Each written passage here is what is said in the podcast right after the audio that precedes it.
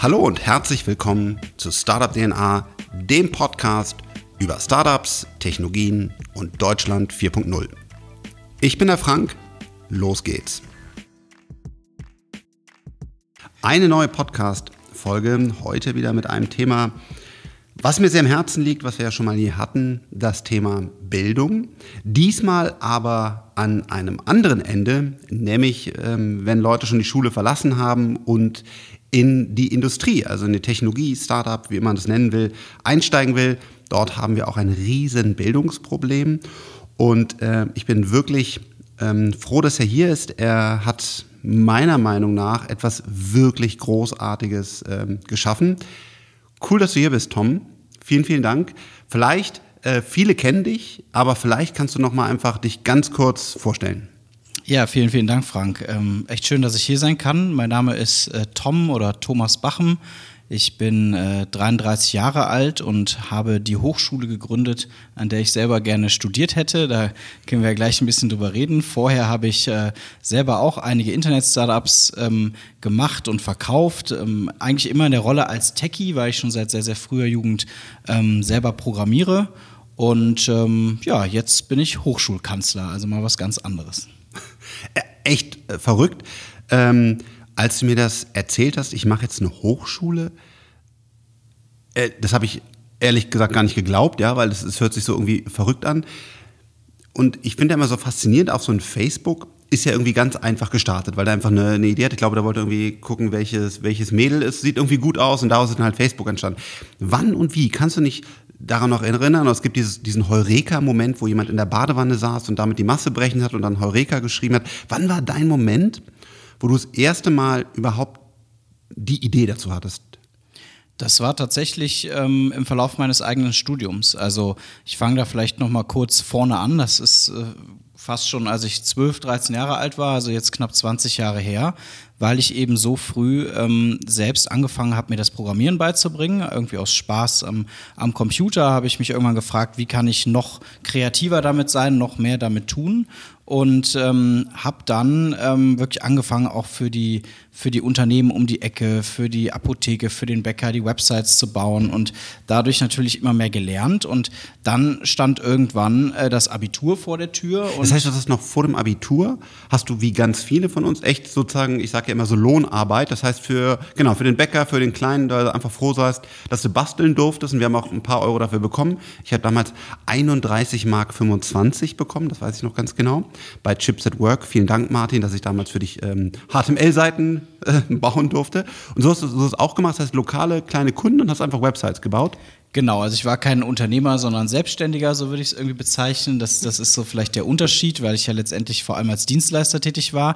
Und ich habe halt einfach den Agenturen sozusagen irgendwie den Markt kaputt gemacht, wobei denen es wahrscheinlich trotzdem gut genug, gut ja. genug ging in der Zeit. Aber ich habe halt auch für 200 Euro habe ich dann halt ganze Websites umgesetzt, wo ich dann halt zwei, drei Wochen mit den Kunden intensiv in Gesprächen war und programmiert habe und designt habe. Also eigentlich Wahnsinn, das würde man ja heute irgendwie für, weiß ich nicht, zwei Stunden nehmen wahrscheinlich. Aber ja. ich habe natürlich trotzdem äh, äh, mein Taschengeld damit echt ordentlich aufgebessert.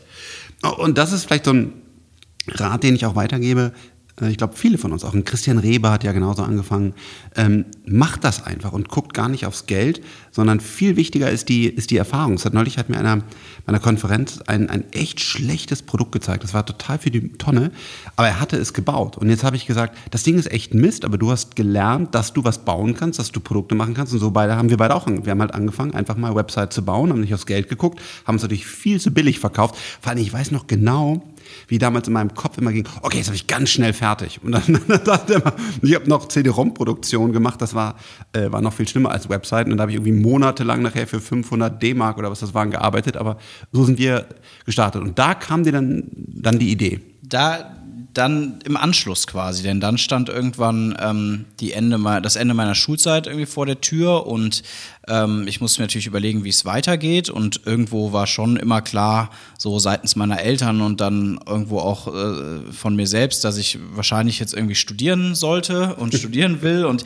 bei mir war das ehrlich gesagt auch sehr stark dadurch getrieben, dass ich dieses Studentenleben haben wollte, weil ich habe ja, ich habe ja schon so viel gearbeitet als Schüler, dass ich irgendwie Angst hatte, jetzt einfach nur weiter zu arbeiten. Da habe ich irgendwie Angst gehabt, so den Anschluss irgendwie an zu verlieren und keine Freunde mehr zu haben. Und dann habe ich, ähm, habe ich nach einer Hochschule gesucht, an der ich gern studieren will und natürlich auch etwas, das ich gern studieren will. Und es hätte ja nahe gelegen, dann irgendwie was, was im Bereich eben Programmierung zu machen, also beispielsweise Informatik oder eigentlich nur Informatik. Viel Alternative gab es damals nicht. Und äh, das ist mir aber einfach ultra theoretisch und mathelastig alles vorgekommen. Also so Turing-Maschinen und sowas, das was ich auch nie genau. Ja. Ich, ich muss sagen, ich habe immer ähm, ich habe also ich habe immer das Kreative und auch das sehr handwerkliche irgendwie an, an, an der Softwareentwicklung geliebt. Für mich war das wirklich ein extrem kreativer Prozess und, ähm, und in diesen, in diesen Curricula von den Unis habe ich irgendwie das überhaupt nicht wiedergefunden. Und stattdessen bin ich dann ähm, an eine Business School gegangen äh, in Köln, wo ich auch, wo ich auch herkam, an die Cologne Business School.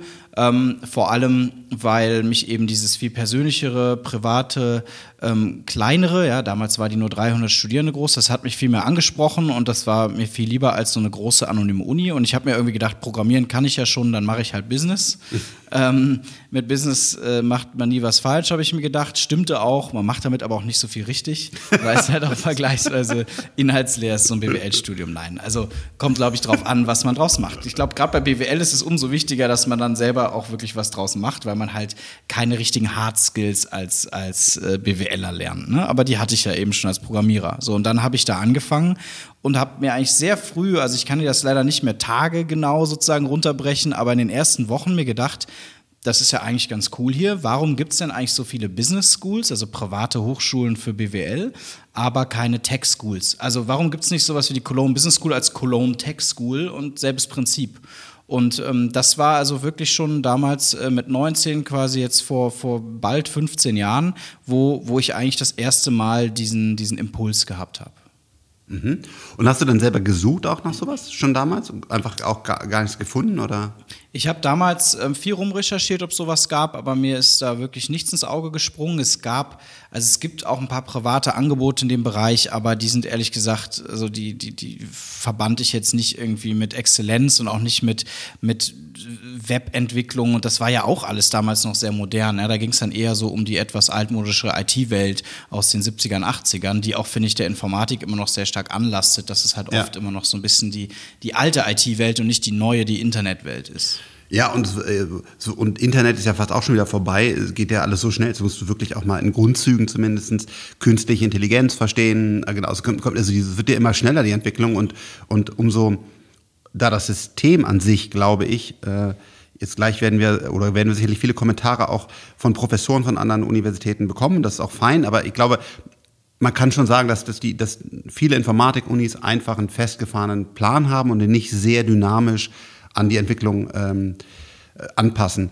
Und jetzt war mein Problem bei Bildung immer, das ist wirklich erschreckend teuer. Also wenn man mal sieht, was so eine WHU, das ist jetzt leider, leider wieder Business, also eine tolle Hochschule, aber eben nicht für Technologie, was das kostet, ähm, wie bist du dann vorgegangen? Also du brauchst es ja echt, wenn du es auch sagen magst, also nur was du, mhm. womit du fein bist, wie viel Geld brauchtest du, ähm, wo hast du das herbekommen? Also das ist echt, also ich habe ja schon viel in meinem Leben gemacht, aber eine Hochschule zu bauen, würde, würde ich echt als Herausforderung sehen. Also deswegen hat das ja auch alles dann noch etwas gedauert von sozusagen diesem Gedanken, als ich 19 war, bis zur Gründung der Hochschule, als ich äh, 30 war.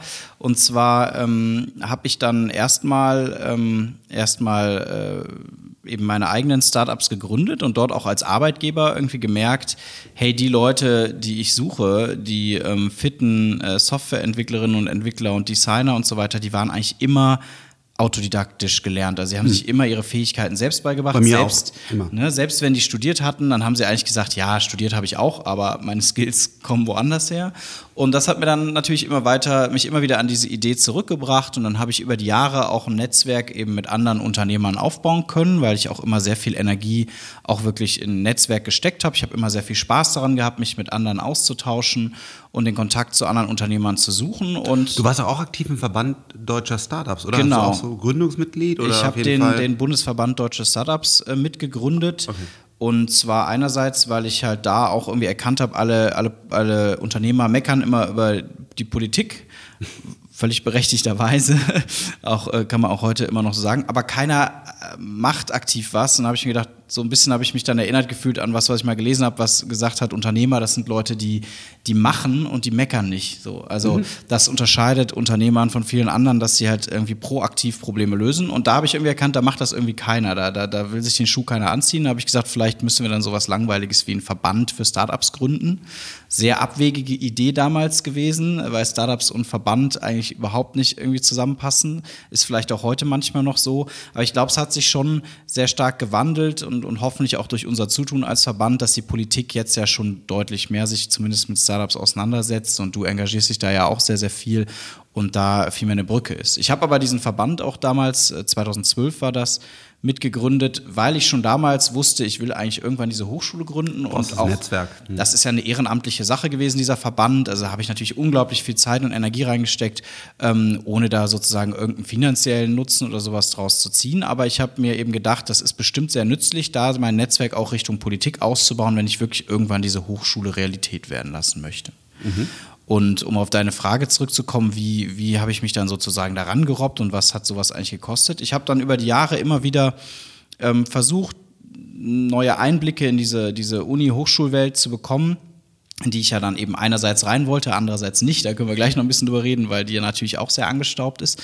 Aber um so ein Gefühl dafür zu kriegen, was, wie geht man eigentlich vor, was muss man tun, wie viel Geld kostet das? Und ähm, habe mit einigen auch anderen Gründern privater Hochschulen geredet und habe da einen ganz guten ähm, Überblick mir, glaube ich, verschafft. Und dann habe ich immer so ein bisschen gehört, wenn man, wenn man eine, eine Fachhochschule aufbauen will, die wirklich gut funktioniert, also, also und, und hoffentlich einen guten Lauf hat, dann kann man das schaffen mit so knapp 5 Millionen Euro. Und das hat mir natürlich schon mal sehr geholfen, denn ich hatte vorher, ähnlich wie du, auch immer diesen Gedanken, oh Gott, ich brauche bestimmt irgendwo 100 Millionen. Euro und so. Und das stimmt nicht, denn es gibt, ähm, es gibt, das muss man auch mal ganz klar sagen, zwei Typen von Hochschulen in Deutschland. Es gibt eben die Universitäten und die Fachhochschulen. Und ähm, die, äh, eine Universität zu gründen, das ist wirklich sehr, sehr teuer, denn Universitäten beschäftigen sich primär mit Forschung statt mit Lehre. Ah, okay. Und das heißt, du kannst da sozusagen diese Forschung, das kostet einfach unglaublich viel Geld, wo du eigentlich immer auf externe wirklich Spender und Stifter angewiesen ja. bist oder eben auf den Staat.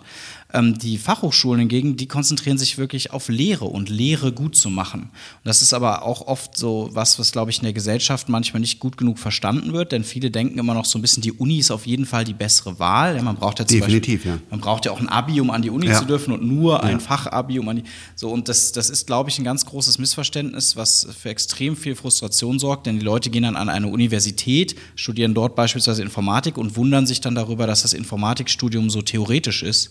Das das ist aber so angelegt, denn eine Uni bietet, bildet Forscher aus und keine, keine Leute, Praktiker. die berufstätig sind. Genau. Und Fachhochschulen sollen eigentlich Praktika ausbilden machen die halt auch nicht immer perfekt. Das ist, die haben natürlich auch ihre Probleme.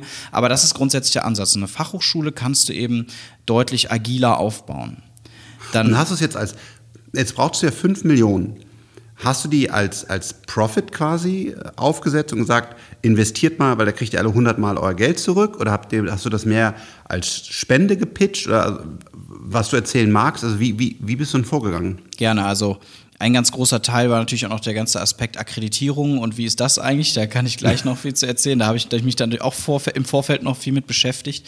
Aber bezüglich des Geldes war mir eigentlich von Anfang an klar, ich will das ähm, eher als ein Projekt aufziehen, mit dem ich vor allem irgendwie positiven Einfluss nehme gesellschaftlich, mit dem wir viel Impact haben, viele Leute erreichen, mit dem es aber immer schwer sein wird, jetzt äh, besonders viel Geld zu verdienen. So, und das, das, ich glaube, bei Bildung ist es schon sehr schnell so, dass wenn du viel Geld verdienen willst, dann musst du große Abstriche bei der Qualität der Bildung machen. Gerade also in einem Land wie Deutschland, wo ja jeder gewohnt ist, dass Bildung eigentlich gratis ist, ist es sehr schwer, hier eine, eine, richtig exzellente Hochschule aufzubauen, die dabei auch noch profitabel ist. Und das stand für mich deswegen nicht im Vordergrund, sondern für mich stand wirklich im Vordergrund, ähm, was, was aufzubauen und, und ähm, zurückzugeben. Und ähm, deswegen habe ich auch dann äh, gesagt, die Leute, die, also wo, wo kriege ich dieses Geld her? Ich möchte das von anderen Internetunternehmern bekommen, die diese Vision teilen, die selber gespürt haben, dass, äh, dass, ja, dass Deutschland da ganz dringend Nachholbedarf hat und ähm, bin dann wirklich äh, so zu ganz, ganz vielen anderen Internetunternehmern gegangen und habe denen das tatsächlich eher als Non-Profit-Case gepitcht, habe gesagt, mhm. ich weiß nicht, ob dein Geld jemals zurückfließt ja. und wenn, dann dauert es sehr lange, aber ich habe das und das hier vor, ähm, kannst du dir vorstellen, mir dafür 500.000 Euro zu geben. Und, äh, Braucht das, man reiche Freunde. Ja, das stimmt. Man muss ein Gefühl dafür entwickeln, wer, wer offen für so ein Thema ist und wer, und wer dann auch äh, schon erfolgreich genug als Unternehmerin oder Unternehmer war, um das zu finanzieren.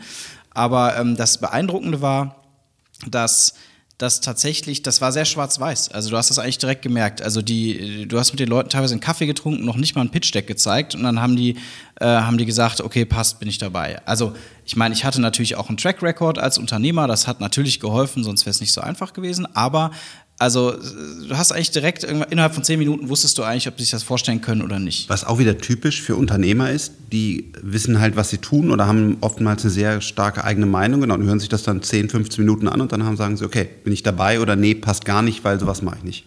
Ja. Genau, und ich glaube auch gerade bei so einem Case, wo, wo es ja dann nicht sozusagen als Investment verortet wird, sondern eher eben als, als eine Art Spende, ähm, kommt es ja dann im Detail auch gar nicht so darauf an, dass du sagst, okay, ich will jetzt genau die Zahlen verstehen, ich will den Businessplan sehen und so weiter, sondern da geht es natürlich um die Vision, da geht es wirklich um den, um den positiven Einfluss, den du mit sowas nehmen kannst und den bringst du eher weniger in Zahlen als eher wirklich in Stories rüber. Und jetzt hast du das große Glück, oder das ist ja kein Glück, sonst hast du ja erarbeitet, das Netzwerk zu haben, die Leute zu haben. Du hattest dann, es war sicherlich noch schwierig, aber du hast das Geld zusammenbekommen und Jetzt leben wir in einem Land, wo ja alles hoch reguliert ist. Und ich kenne mich damit nicht aus, aber führ uns doch bitte mal durch den Dschungel der Lizenzen für Hochschulen. Welchen Abschluss darf man vergeben? Äh, wird kontrolliert? Also das kann ich mir äh, sehr grausam vorstellen. Also ich kenne es nicht, vielleicht war es auch super, aber führ uns mal durch den Dschungel. Ja, also tatsächlich ist es so, dass die, die die finanzielle Summe, die, die Summe an Geld, die ich da brauchte, die hat mir immer deutlich weniger Respekt eingeheimst. Also da wusste ich irgendwie immer, das kriege ich schon irgendwie hin, als dass ich gedacht habe, wie ist das eigentlich mit der Bürokratie? Ist das überhaupt alles möglich? Und vor allem ist es möglich, ohne dass ich zu starke Abstriche bei meinem Anspruch mache, der ja ist, eben eine coole, moderne, praxisnahe Hochschule aufzuziehen. Und das hat mich auch am längsten eigentlich ähm, davon abgehalten, das zu gründen. Ähm, ich hatte das also all die Jahre immer wieder auch mal vor und hab, bin da nicht so richtig vorangekommen, weil ich selber eben in dem Bereich keine Erfahrung hatte. Und ich habe da eigentlich immer noch Leuten gesucht, die sich mit engagieren wollen. Das hat sehr lange gedauert und dann habe ich aber das große Glück gehabt, meine beiden heutigen Mitgründer äh, kennenzulernen, den Manuel und den Jonathan.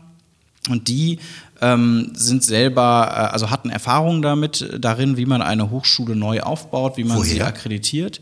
Die haben beide selber in der Uni Witten-Herdecke studiert, die auch die älteste private äh, Universität okay. in Deutschland ist und sich sehr früh schon immer so mit alternativen Bildungsmodellen auseinandergesetzt hat und äh, haben dann für die Ernst Klett AG, hier den Schulbuchverlag, kennt man vor allem noch von den ja, Schulbüchern, ja, haben die schon mal eine Hochschule aufgebaut, aber als Ach, Angestellte eben, als wow. Angestellte okay. und haben da sehr viel Erfahrung gesammelt und hatten jetzt auch Lust, diese Erfahrung mal selber als Unternehmer einzubringen und, und wirklich ein eigenes Baby hochzuziehen. Und so haben wir uns kennengelernt und ähm, die besitzen wirklich die große Gabe, also das in diese akademische Welt alles zu übersetzen, auch mir zu helfen, meine Gedanken von naja, wir brauchen eine praxisnahe Hochschule, dann in ein wirkliches didaktisches Bildungskonzept umzusetzen? Das man dann wahrscheinlich bei einem Ministerium oder äh, vorstellen muss? Oder, oder wie funktioniert das? Ja, Bildung ist in Deutschland äh, formell gesehen Ländersache. Das heißt, ja. jedes Land hat ein eigenes äh, Hochschulgesetz. Also NRW, Bayern, Berlin. Genau, und die sind alle extrem ähnlich, aber es gibt da schon kleine Unterschiede. Und ähm, es ist auch ehrlich gesagt eine ganz skurrile Situation, weil du, du, äh, du musst zwar in einem Land dich dann, dann eben staatlich anerkennen lassen, üblicherweise in dem Land, in dem du dann wahrscheinlich auch deinen ersten Standort hast. Aber danach ist es egal. Danach kannst du in ganz Deutschland weitere Standorte öffnen und dann gilt immer das, das, ne, das Hochschulgesetz von dem Quellland. Also zum Beispiel, wenn wir uns so große private Hochschulen wie du FOM ansehen oder so, die sind dann an einem Land halt akkreditiert, haben dann aber in allen anderen Bundesländern trotzdem Ableger. Und das ist natürlich alles etwas eigentlich, äh, eigentlich skurril, weil, weil sich das sowieso alles vermischt. Aber das heißt, du sagst, der Föderalismus, wie man das ja nennt, muss eigentlich abgeschafft werden. Da bist du auch dafür. Ich sehe die Vorteile im Bildungswesen einfach nicht, von denen oft gesprochen wird. Also die grundsätzliche Idee ist ja, dass ein Wettbewerb zwischen den Bundesländern entsteht und dass sie sich sozusagen gegenseitig übertrumpfen im, wer macht jetzt die modernere Bildung und, äh, und dass dann halt, äh, ja, dass das Vorteile bringt. Das sehe ich aber nicht. Ich glaube, das sehen wir alle nicht so richtig. Also es gibt, glaube ich, im Schulbereich dann noch größere Unterschiede und ich glaube generell Bayern ist da recht weit vorne im Hochschul- und Schulbereich, aber ansonsten finde ich, sehe ich keine allzu großen Unterschiede zwischen den Bundesländern und sehe dann eher die großen Nachteile Nachteile. Dass wir eben keine, keine IT äh, ausrollen können, dass wir uns nicht gemeinsam mutig dafür entscheiden können, Latein äh, nicht mehr anzubieten, sondern Wirtschaft. Ich habe nichts gegen Latein, auch nicht gegen Altgriechisch, aber wir haben begrenzte Zeit, wir haben begrenzte Lehrer und dann ist einfach wichtiger, dass ein, dass ein Abiturient schon mal einen Mietvertrag gelesen hat äh, anstatt halt irgendwie Sum SS, Sumus estes Sum oder ich bin da auch durchgeflogen, äh, wie das heißt, äh, zu machen und das ist ja grausam. Wenn durch Föderalismus wird es ja noch, noch mal schwieriger. Ja, also ähm, ähm, das, das, das Schlimmste daran ist eigentlich, dass wenn du zum Beispiel beim Latein, wenn du diese Dinge in der Schule lernst, ähm, dass sie halt üblicherweise sowieso wieder vergessen werden. Das heißt, wenn du zu viele Dinge lehrst, mit denen die Jugendlichen nichts anfangen können, dann ist das wirklich verlorene Zeit, weil dieses Wissen verloren geht. Ja, und deswegen haben wir uns da auch sehr viel Gedanken gemacht, wie wir lehren und so. Ähm, da, da kann ich gleich noch was zu erzählen. Aber vielleicht genau, wie kriegst du die Lizenz dann? Warst genau. du also in Berlin, musstest du quasi dann, weil du sitzt ja in Berlin, musstest du dort lokal bitten, die Lizenz zu bekommen. Richtig, du gehst erstmal an das Bundesland heran. Ähm, mittlerweile haben sich aber alle Bundesländer darauf geeinigt, dass sie, und das ist schon vielleicht ein erster Schritt dahin, da das ein bisschen aufzuweichen, die Ländergrenzen, die haben ein Gremium beauftragt, ähm, solche Konzepte zu prüfen. Und das nennt sich der Wissenschaftsrat, der sitzt in Köln, aber ist ja eben ein bundesweites Gremium äh, aller Länder. Und der Wissenschaftsrat, der erarbeitet so Standards. Und die haben dann halt klare Vorgaben, die sagen, du musst quasi ein Konzeptpapier einreichen, ein sogenannte und dann wird eine sogenannte Konzeptprüfung zur Anerkennung nichtstaatlicher Hochschulen durchgeführt. Das ist ein so im, im Resultat circa 140-seitiges ähm, Dokument, was du verfasst, wo du darlegst, ja, was hast du eigentlich vor? Warum glaubst du, dass es Bedarf in diesem Feld gibt, in das du gehst? Wie möchtest du die Hochschule finanzieren? Wer soll denn dort eigentlich lehren? Ähm, und, und, und dann auch, auch irgendwie darlegen musst, dass du trotzdem die, die Freiheit von Lehre und Forschung achtest. Also es gibt schon natürlich sehr viele Vorgaben, dass du zum Beispiel den Professorinnen und Professoren nicht zu stark ähm, reinreden darfst, in was sie genau lehren. Also es ist schon eine große unternehmerische Komplexität, auch so eine Hochschule dann nicht nur einmal zu gründen, sondern dann auch so zu führen, dass sie halt, dass sie halt eben hoffentlich natürlich nicht so, nicht so behördenähnlich äh, mutiert wie die großen Hochschulen, die wir so kennen. Aber das, das äh, rein formell gesehen läuft das so, du gehst zum Land, die, mit denen redest du, die müssen dann erstmal generell sagen, ob sie darauf Bock haben, so sage ich mal. Ja, die musst du schon mal erstmal überzeugen. Dann schreibst du dieses Konzeptpapier, das haben wir gemacht. Sie haben das dann im Juli 2016, haben wir dieses Konzeptpapier beim Land Berlin eingereicht. Dann haben die uns erstmal gesagt, ähm, Ach so, nee, wir haben ja jetzt irgendwie Urlaubszeit. äh, und äh, weil es ist so, tatsächlich war es so im September 2000. 16 hätte dieses äh, Konzeptpapier dann an den Wissenschaftsrat weitergereicht werden müssen, ähm, weil die haben immer so Deadlines. Ne? Und das Land Berlin hätte drei Monate Zeit gehabt. Dann haben die halt gesagt, nee, äh, sorry, das schaffen wir nicht. Ihr könnt dann halt nächstes Jahr einreichen. Ne? Das hätte für uns bedeutet ein Jahr später Hochschulstart, ziemlich desaströs.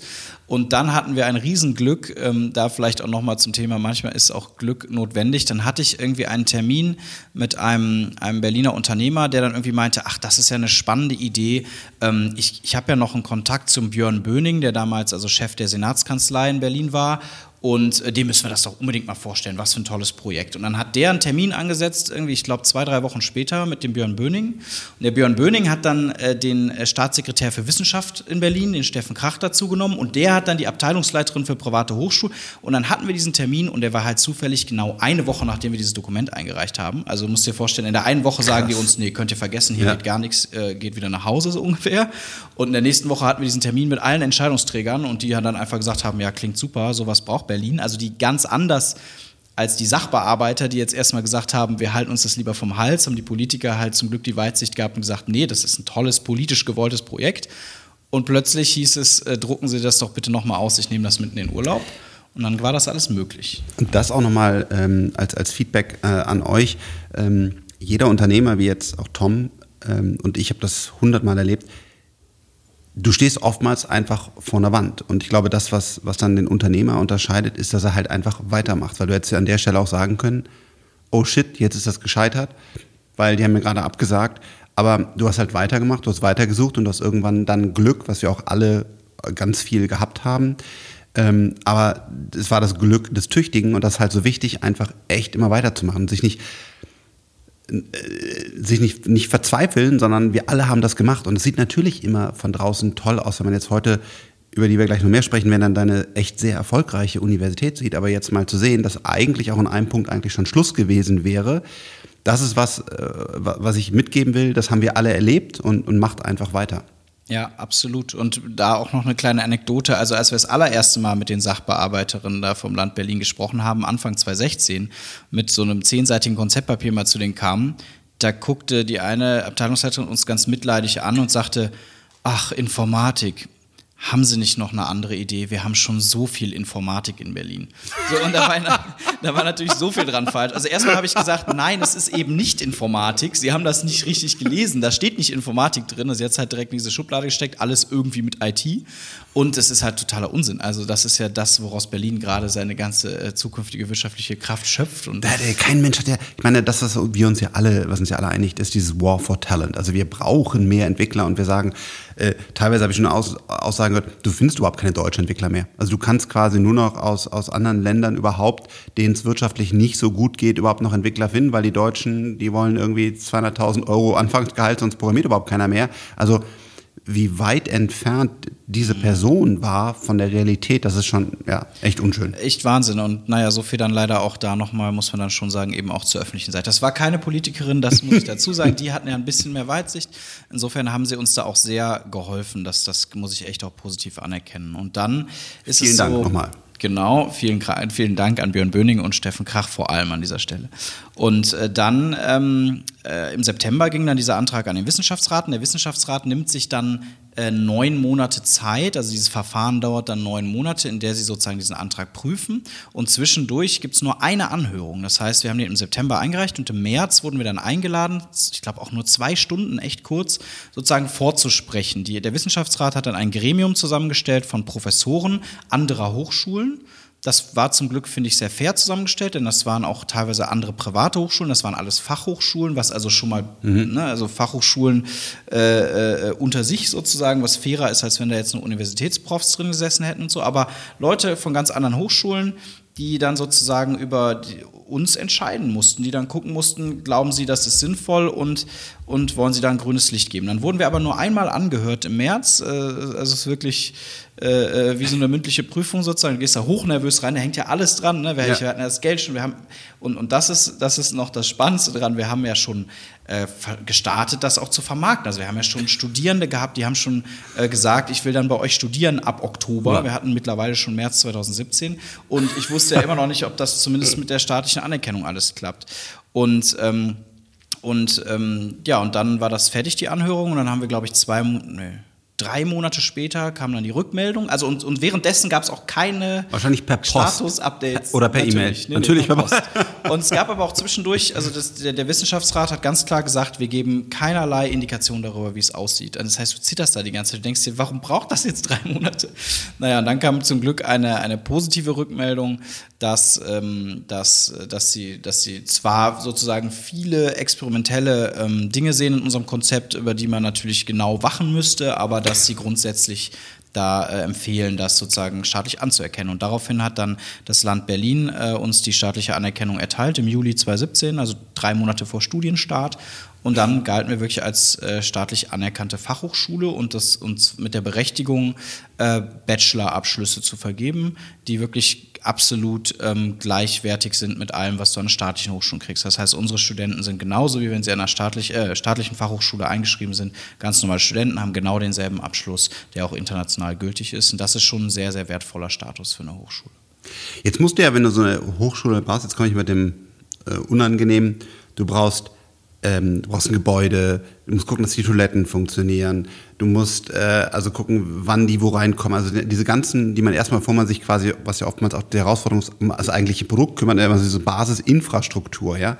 Wie, wie hast du das gemacht? Also hast du dann da ein Team aufgebaut, die dann halt Operations geleitet haben und Also offen gesagt ist, ähm, ist vieles auch davon wieder teilweise Glück gewesen, teilweise aber auch, ich glaube, was ähm, ähm, was immer uns sehr geholfen hat, ist, glaube ich, dass wirklich das, was wir davor hatten, das hat viele begeistert und mhm. viele haben deswegen auch irgendwie waren sehr wohlwollend, haben uns unterstützt. Uns wurde auch im Nachhinein gesagt, so ein bisschen als Einschätzung vom Wissenschafts- oder von Leuten, die da beteiligt waren in diesem Prozess, dass sie meinen, ich glaube, der Grund, warum ihr beim Wissenschaftsrat dieses positive Votum erwirkt habt, ist, weil ihr einfach als Gründer authentisch gewirkt habt, weil ihr irgendwie sympathisch wart, weil ihr irgendwie, also ihr wart halt wirklich sehr greifbar und jung und enthusiastisch. Man hat irgendwie gemerkt, hey, die meinen das echt ernst und den den können wir jetzt eigentlich das, das nicht verbauen. Ja? Die haben so viel Energie.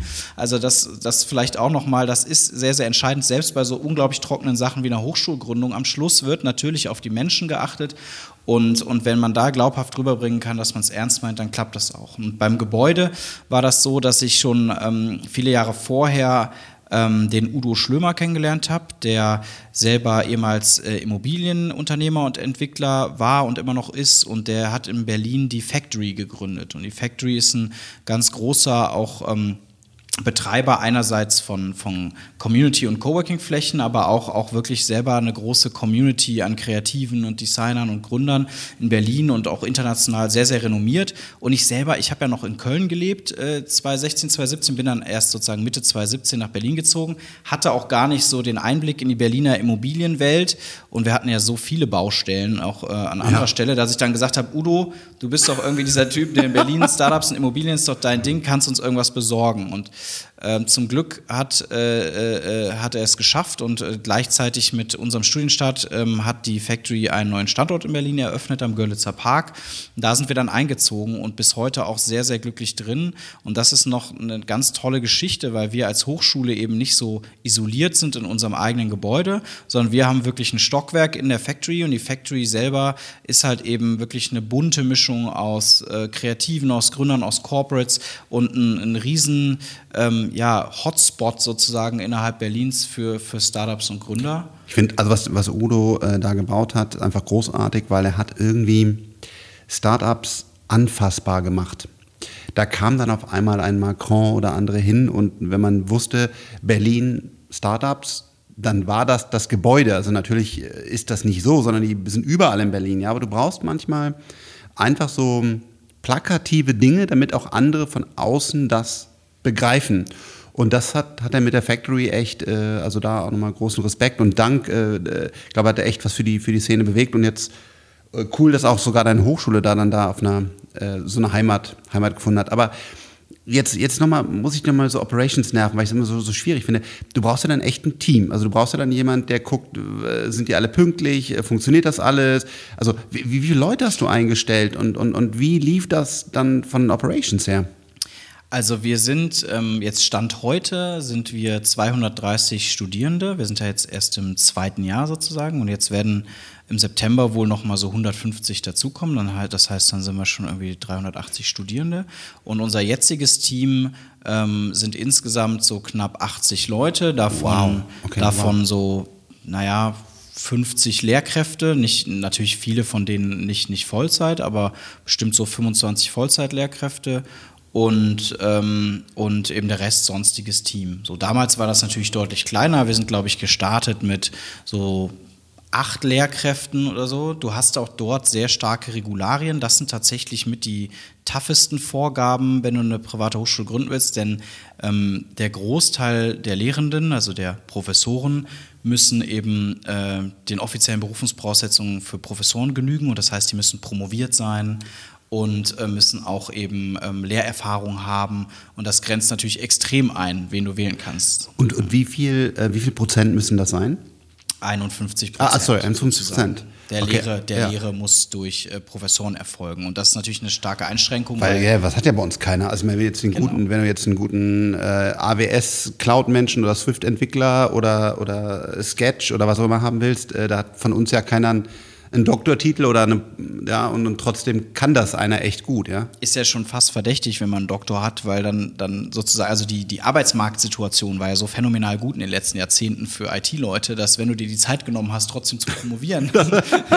Nein, ja. aber also es ist tatsächlich sehr schwer, aber wenn man ähm, lang und gründlich genug sucht, dann findet man diese Leute, beziehungsweise ich glaube auch da wieder mit so einer, mit so einem andersartigen, überzeugenden Konzept zieht man auch die richtigen Leute an, denn auch in der Lehre gibt es viele Leute, die das das eben auch tun also aus nicht monetären Gründen. Weil ansonsten gehe ich zu Soundcloud oder also keine Ahnung was und, und äh, oder, oder Facebook, die auch ein Office in, in Berlin haben. Wie macht ihr das? Also das, das sind eigentlich Überzeugungstäter, ne? weil ihr könnt wahrscheinlich nicht die gleichen Gehälter zahlen wie in Facebook.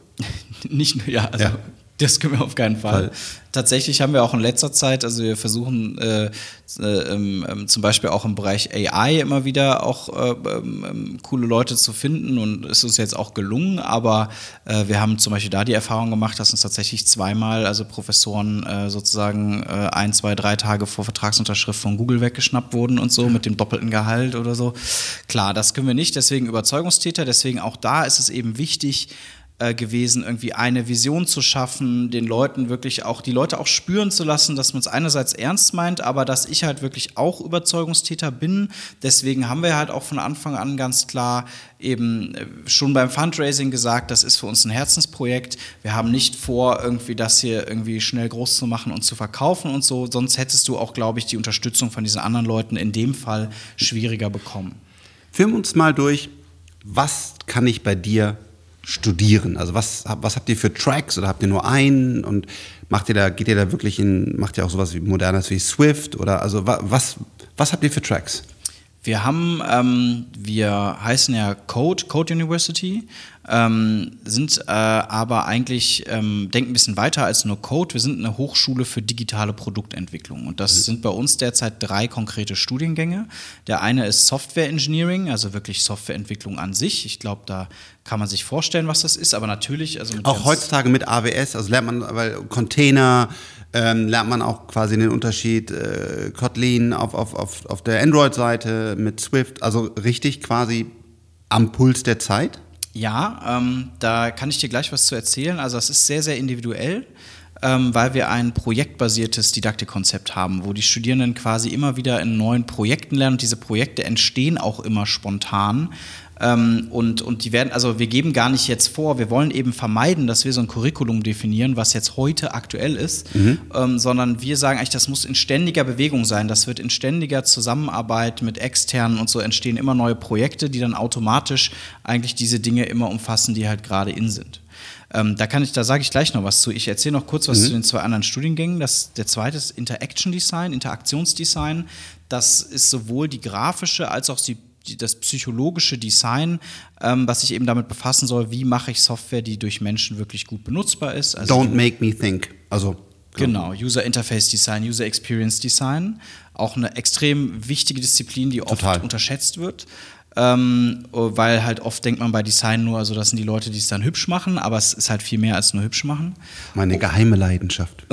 Ja, ich meine, und da hat es ja auch wirklich viel, ich meine, Apple hat ja allen vorgeführt, wie, wie groß der Unterschied sein kann, wenn man das vernünftig macht. Heute ist es ja viel selbstverständlicher geworden, aber vor zehn Jahren, ne? Aber heute sehe ich noch so viel Interfaces, ich sage dann immer böse, die sehen aus wie ein Klo. Also das ist einfach, äh, und das macht einen großen Unterschied. Und es ist auch echt, echt schwierig, ähm, Dinge einfach zu machen. Also das, auch ich sitze da oftmals, äh, auch gestern wieder, irgendwie fünf Möglichkeiten für den User auszuwählen. Wie machst du dann das mit der Tab Navigation oder also wie machst du es so, dass es verständlich ist, dass es, dass es ähm, effizient zu bedienen ist? ich habe gerade bei Instagram Heraus- auch was gesehen. Hast du nicht gerade Ja. was zu Produktdesign ja, ja, genau. Das ist halt echt was meine große, große Leidenschaft. Also vielleicht komm, studiere ich dann nochmal in, in meiner Rente dann. Das und, noch was. und der dritte Track?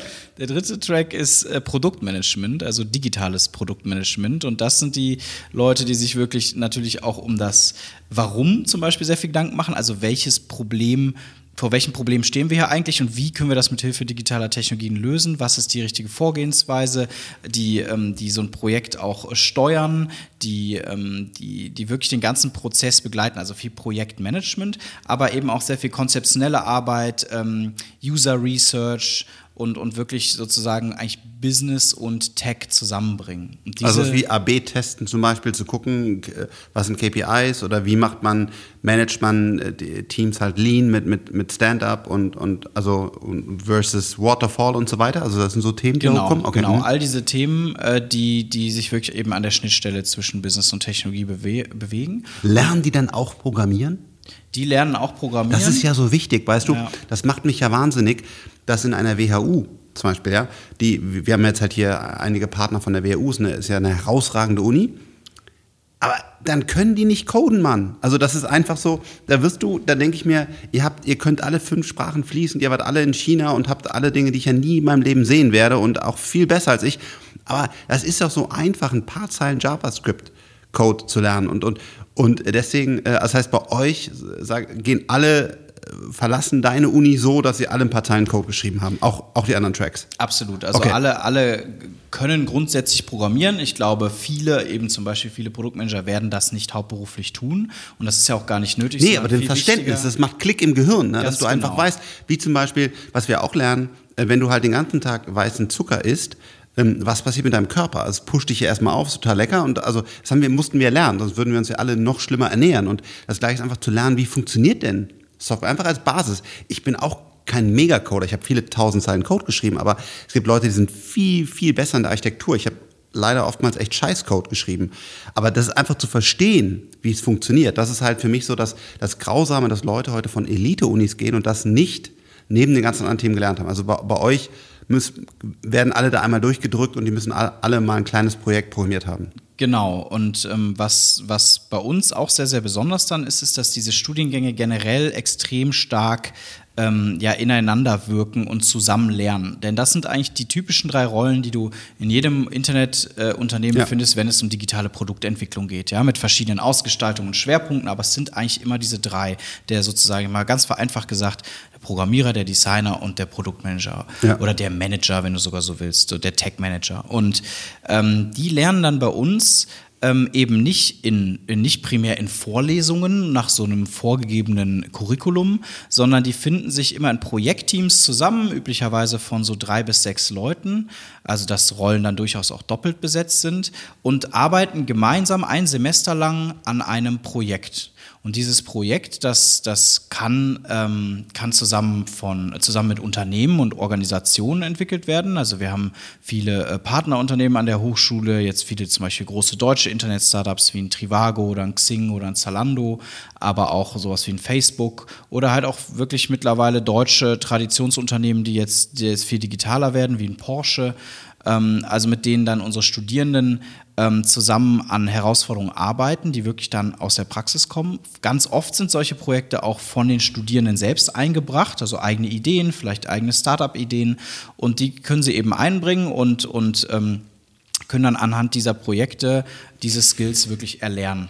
Jetzt ist es das äh, Schwierige, irgendwann muss es eigentlich Noten geben. Warum brauchen wir das noch? Ähm, weil wir heutzutage uns ja zum Beispiel bewerben irgendwo und da sind wir noch in der klassischen Weg. Ich glaube nicht mehr lange, aber heutzutage guckt man schon, äh, ist der gut im Coding? Also was ist eine Note wert? Aber habt ihr noch so Noten? Und wenn ja, wenn man, vielleicht gibt es auch nicht, äh, Tom lächelt gerade, ähm, ich finde es auch nicht gut, ich selber hatte ja auch sehr schlechte Noten.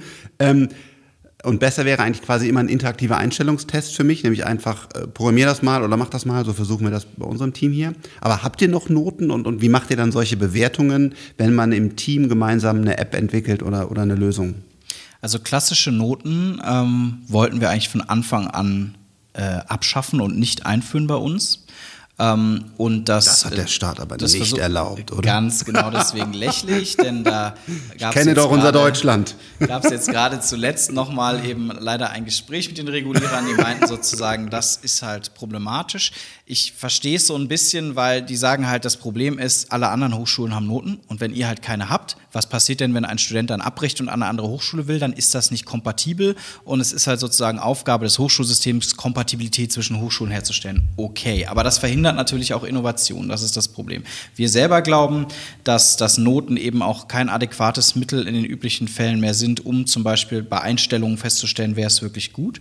Wir ersetzen das bei uns ähm, durch ein sogenanntes Kompetenzraster. Das ist auch das, was so international eigentlich ähm, ja, ein großer Trend ist in diesem Bereich. Das, das heißt, wir haben definiert ähm, so, ich glaube, knapp 80 verschiedene Kompetenzen und Skills aus diesen drei Studienbereichen, die wir haben, die du erlernen kannst. Also eine Kompetenz kann sein Projektmanagement, eine Kompetenz kann sein Datenbankentwicklung, eine Kompetenz kann sein äh, Screen Design äh, und so weiter. Wirklich 80 sehr, doch sehr konkret beschriebene Kompetenzfelder Und ähm, dann äh, sammelst du sozusagen in diesen Feldern jeweils, kannst du hochleveln. Das heißt, unsere Studierenden sagen zu Anfang eines Semesters, ich möchte dieses Semester gerne irgendwie meine Grafikdesign-Skills trainieren und ein bisschen Projektmanagement machen und äh, vielleicht auch irgendwie, weiß nicht, User Interface Design und suchen sich noch ein paar andere Kompetenzen raus und dann suchen sie sich ein Projekt und bauen sich auch ein Projekt, was eben ihnen dabei hilft, genau diese Kompetenzen irgendwie einzubringen und zu, zu verbessern und zu üben und ähm, lassen sich dann am Ende des Semesters sozusagen in diesen Kompetenzen prüfen und kriegen dann von uns wirklich gesagt, du bist, ähm, du bist jetzt zum Beispiel Grafikdesign Level 1, Projektmanagement Level 2 und so weiter. Das heißt, das ist natürlich immer noch ein gewisses Assessment, also es ist schon ein bisschen wie eine Note, aber es ist ein großer Unterschied darin, dass wir einerseits nicht mehr, nicht mehr ganz so feingliedrig sind, weil wir sagen, der Unterschied zwischen A3 und A2 und so, das ist, klappt sowieso in der Praxis selten. Und ganz wichtig, das ist das sogenannte Mastery Learning. Du kannst diese Level eben hocharbeiten. Also wir gehen davon aus, du mhm. startest irgendwie mit Level 1 und dann machst du vielleicht im nächsten Semester Level 2 und das heißt sozusagen, du kannst deine Prüfung wiederholen immer wieder und sagen, ja. hey, ich glaube, ich bin jetzt besser. Ich, und das ist an anderen äh, Unis so zum Beispiel ganz anders. Da kriegst du halt irgendwann eine Note und zwar auch nicht für eine Kompetenz, sondern eher für so ein Fach. Dann hast du halt theoretische Informatik 2, hast du halt irgendeine Note. Keiner weiß so genau, was das bedeutet. Und das versuchen wir zu ersetzen. Wie gesagt, deswegen habe ich eben ein bisschen schmunzeln müssen, dass äh, das Berliner Hochschulgesetz legt uns da ein bisschen Knüppel zwischen die Beine, dass wir doch so ein bisschen intern wahrscheinlich mit Noten arbeiten müssen. Eigentlich ist das aber eben nicht unser, unser Ziel und wir wollen auch, dass diese Noten bei uns zumindest im, im Uni-Alltag keine Rolle spielen.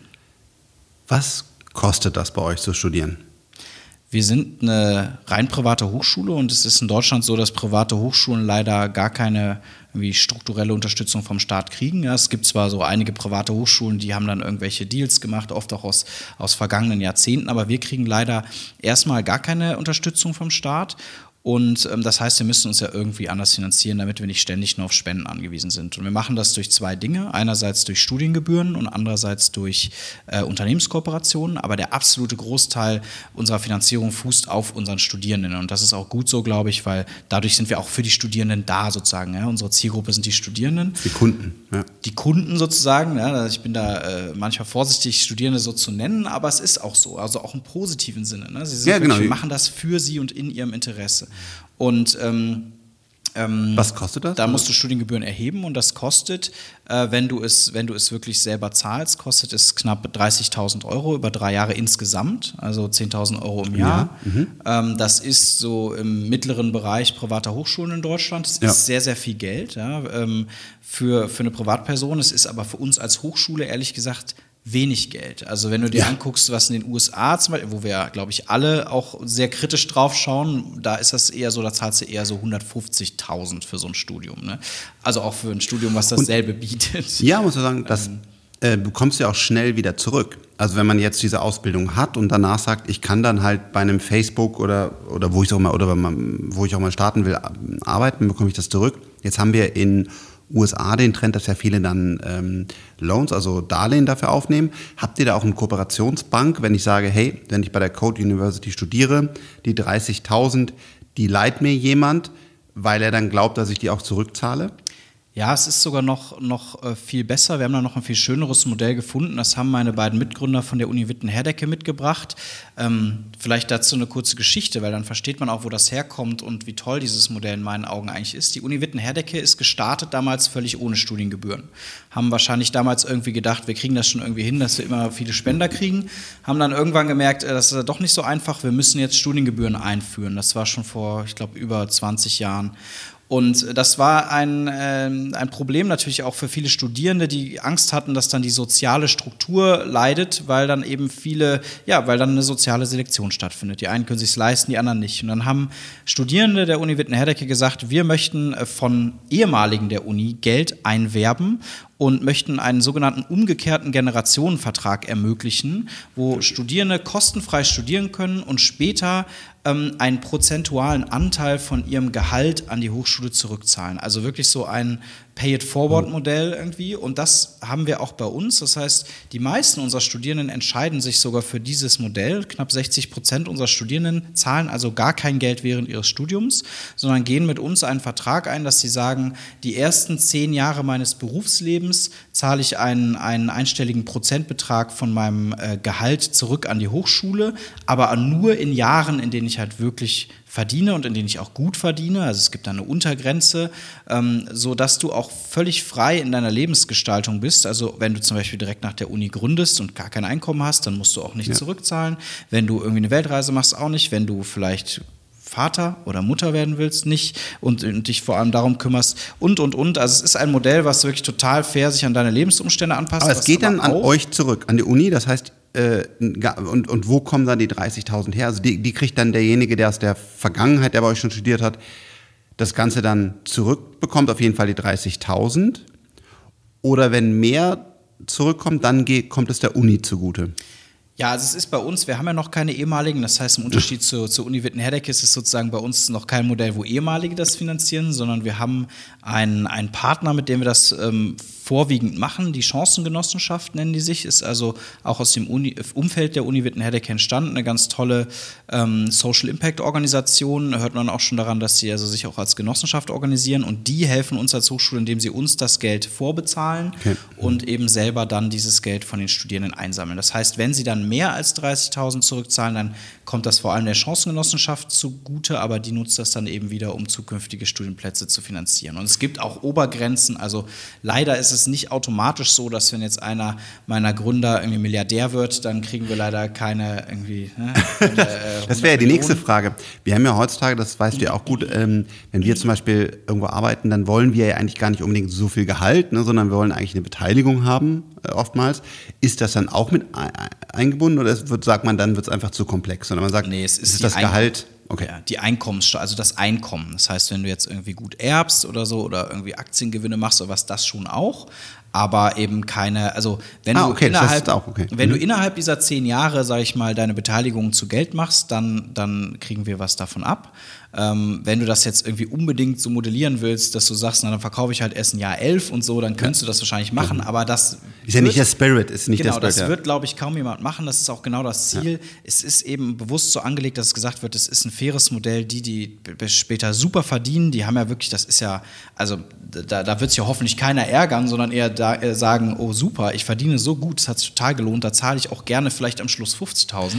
Ja, das ist eine ähm, Eigenschaft, die wir in Deutschland noch stärker äh, bekommen müssen, dieses Spenden für Bildung. Ähm, das ist nicht, äh, ist nicht so ausgeprägt wie in den USA, wo, wo auch reiche Leute einfach mehr, mehr spenden.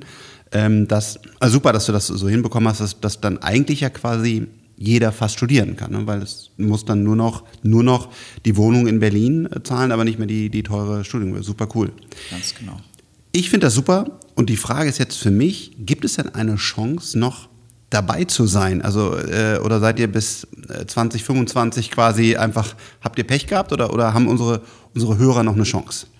Ähm, nee, tatsächlich ähm, haben, äh, bin ich sehr, sehr froh, dass wir das, dass wir das jetzt mit dem Podcast äh, jetzt gerade aufnehmen, denn ähm, ähm tatsächlich kann man sich für dieses Jahr noch, noch bei uns bewerben. Wir haben ähm, muss ich dazu sagen, einen sehr aufwendigen Bewerbungsprozess, weil wir auch sehr, sehr viele Bewerbungen kriegen, ähm, der aber gleichzeitig eben sicherstellen soll, dass wirklich die Leute, die dann auch bei uns studieren, dass die zu unserem Konzept passen und dass wir auch zu ihnen passen. Also wir haben, glaube ich, eine sehr, sehr passionierte Studierendenschaft, die, äh, die aus Andersdenkern besteht, aus sehr vielen jungen äh, Entrepreneuren und Unternehmern.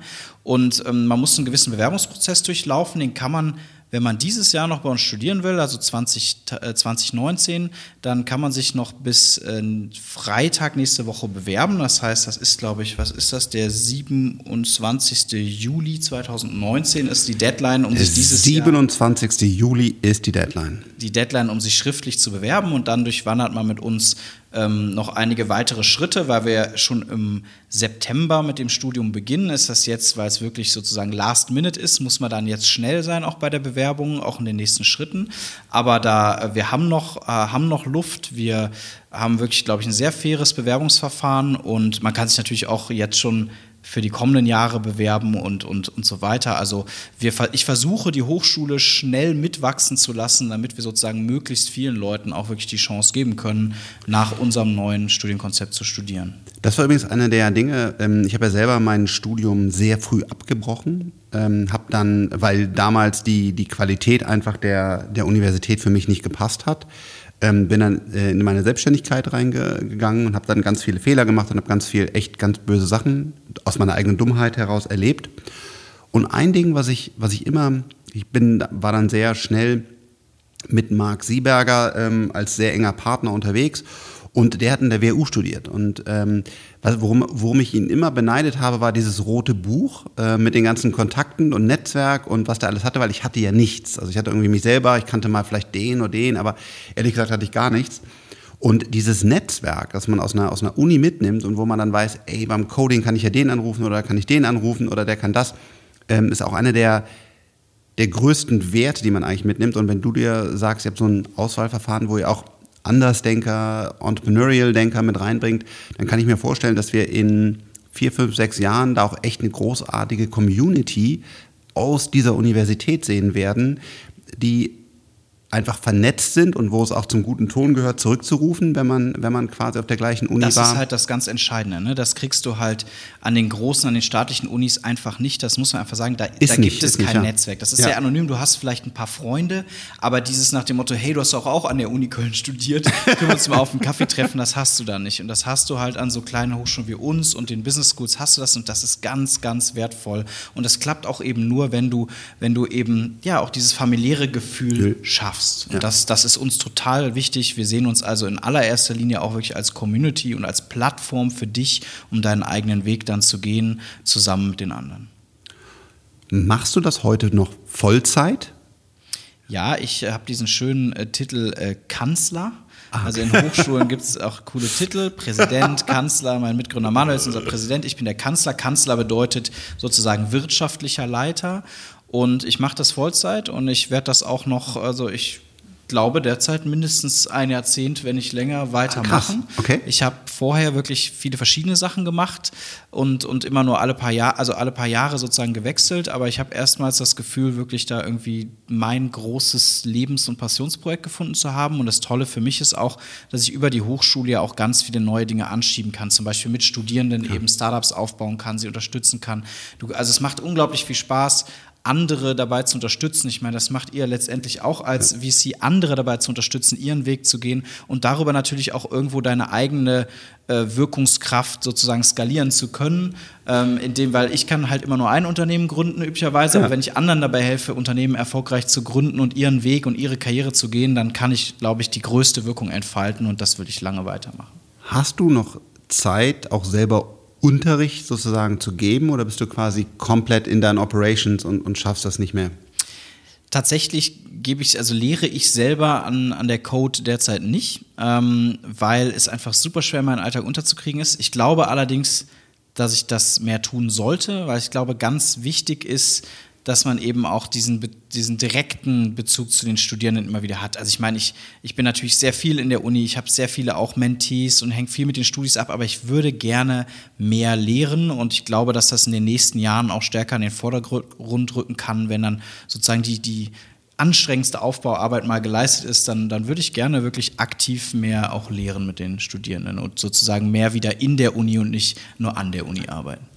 Cool, das ist auch eins oder mein großes Ziel so äh bevor ich in Rente gehe, ist mal wieder zu programmieren. Äh, denn ich bin so reingezogen worden, unser ganzer Venture Capital Business. Wir haben ja auch echt so tolle äh, Gründer, die ich unterstütze, dass ich halt eben nicht mehr dazu komme, äh, wenn man es mit dem Lehren vergleichen mag, halt selber nochmal zu programmieren, was für mich einfach auch ein Stück Kunst ist und ich hoffe, dass ich heute es besser mache als das damals. Das würde ich auch übrigens gerne wieder mehr machen. Ja, genau. Das sind einfach so Dinge, genau, die, da kommen wir halt nicht zu, weil wir gerade andere wichtige Sachen haben, aber genau, also so ähm, äh, ich beneide immer äh, meinen CTO, den, den Alex Koch, der dafür dann echt äh, vollen Fokus hat. Und jetzt bist du der Kanzler und ich bin hier so CEO oder wie man das nennt. Und wir haben einfach eine Menge Wirtschaftsthemen. Aber eigentlich unser Herz, glaube ich, spüre ich gerade bei uns beiden, ist halt das Lehren, das Programmieren und, und das, das Nadern an der, an der Technik zu sein. Ist auch bis heute so, muss ich sagen. Also ähm ich, ich habe einfach für mich erkannt, wenn ich wirklich möglichst viel sozusagen, glaube ich, erreichen will, auch, auch, auch eben auch, auch im Sinne von zurückgeben will, dann, dann ist gerade meine Managementfähigkeit wichtiger als meine Programmierfähigkeit. Aber ich merke immer wieder beim Programmieren komme ich wirklich in so einen Flow, das macht mir richtig Spaß, das ist wie so ein Hobby. Und Management ist halt schon anstrengend, weil du hast halt, lebst halt mit ständigen Kompromissen. Ne? Die Welt ist halt kompliziert und Programmieren, das ist so schön, du hast so ein Problem und dann löst du das und dann ist das eigentlich auch gelöst. Also findest und es spricht dir keiner rein. Lösung.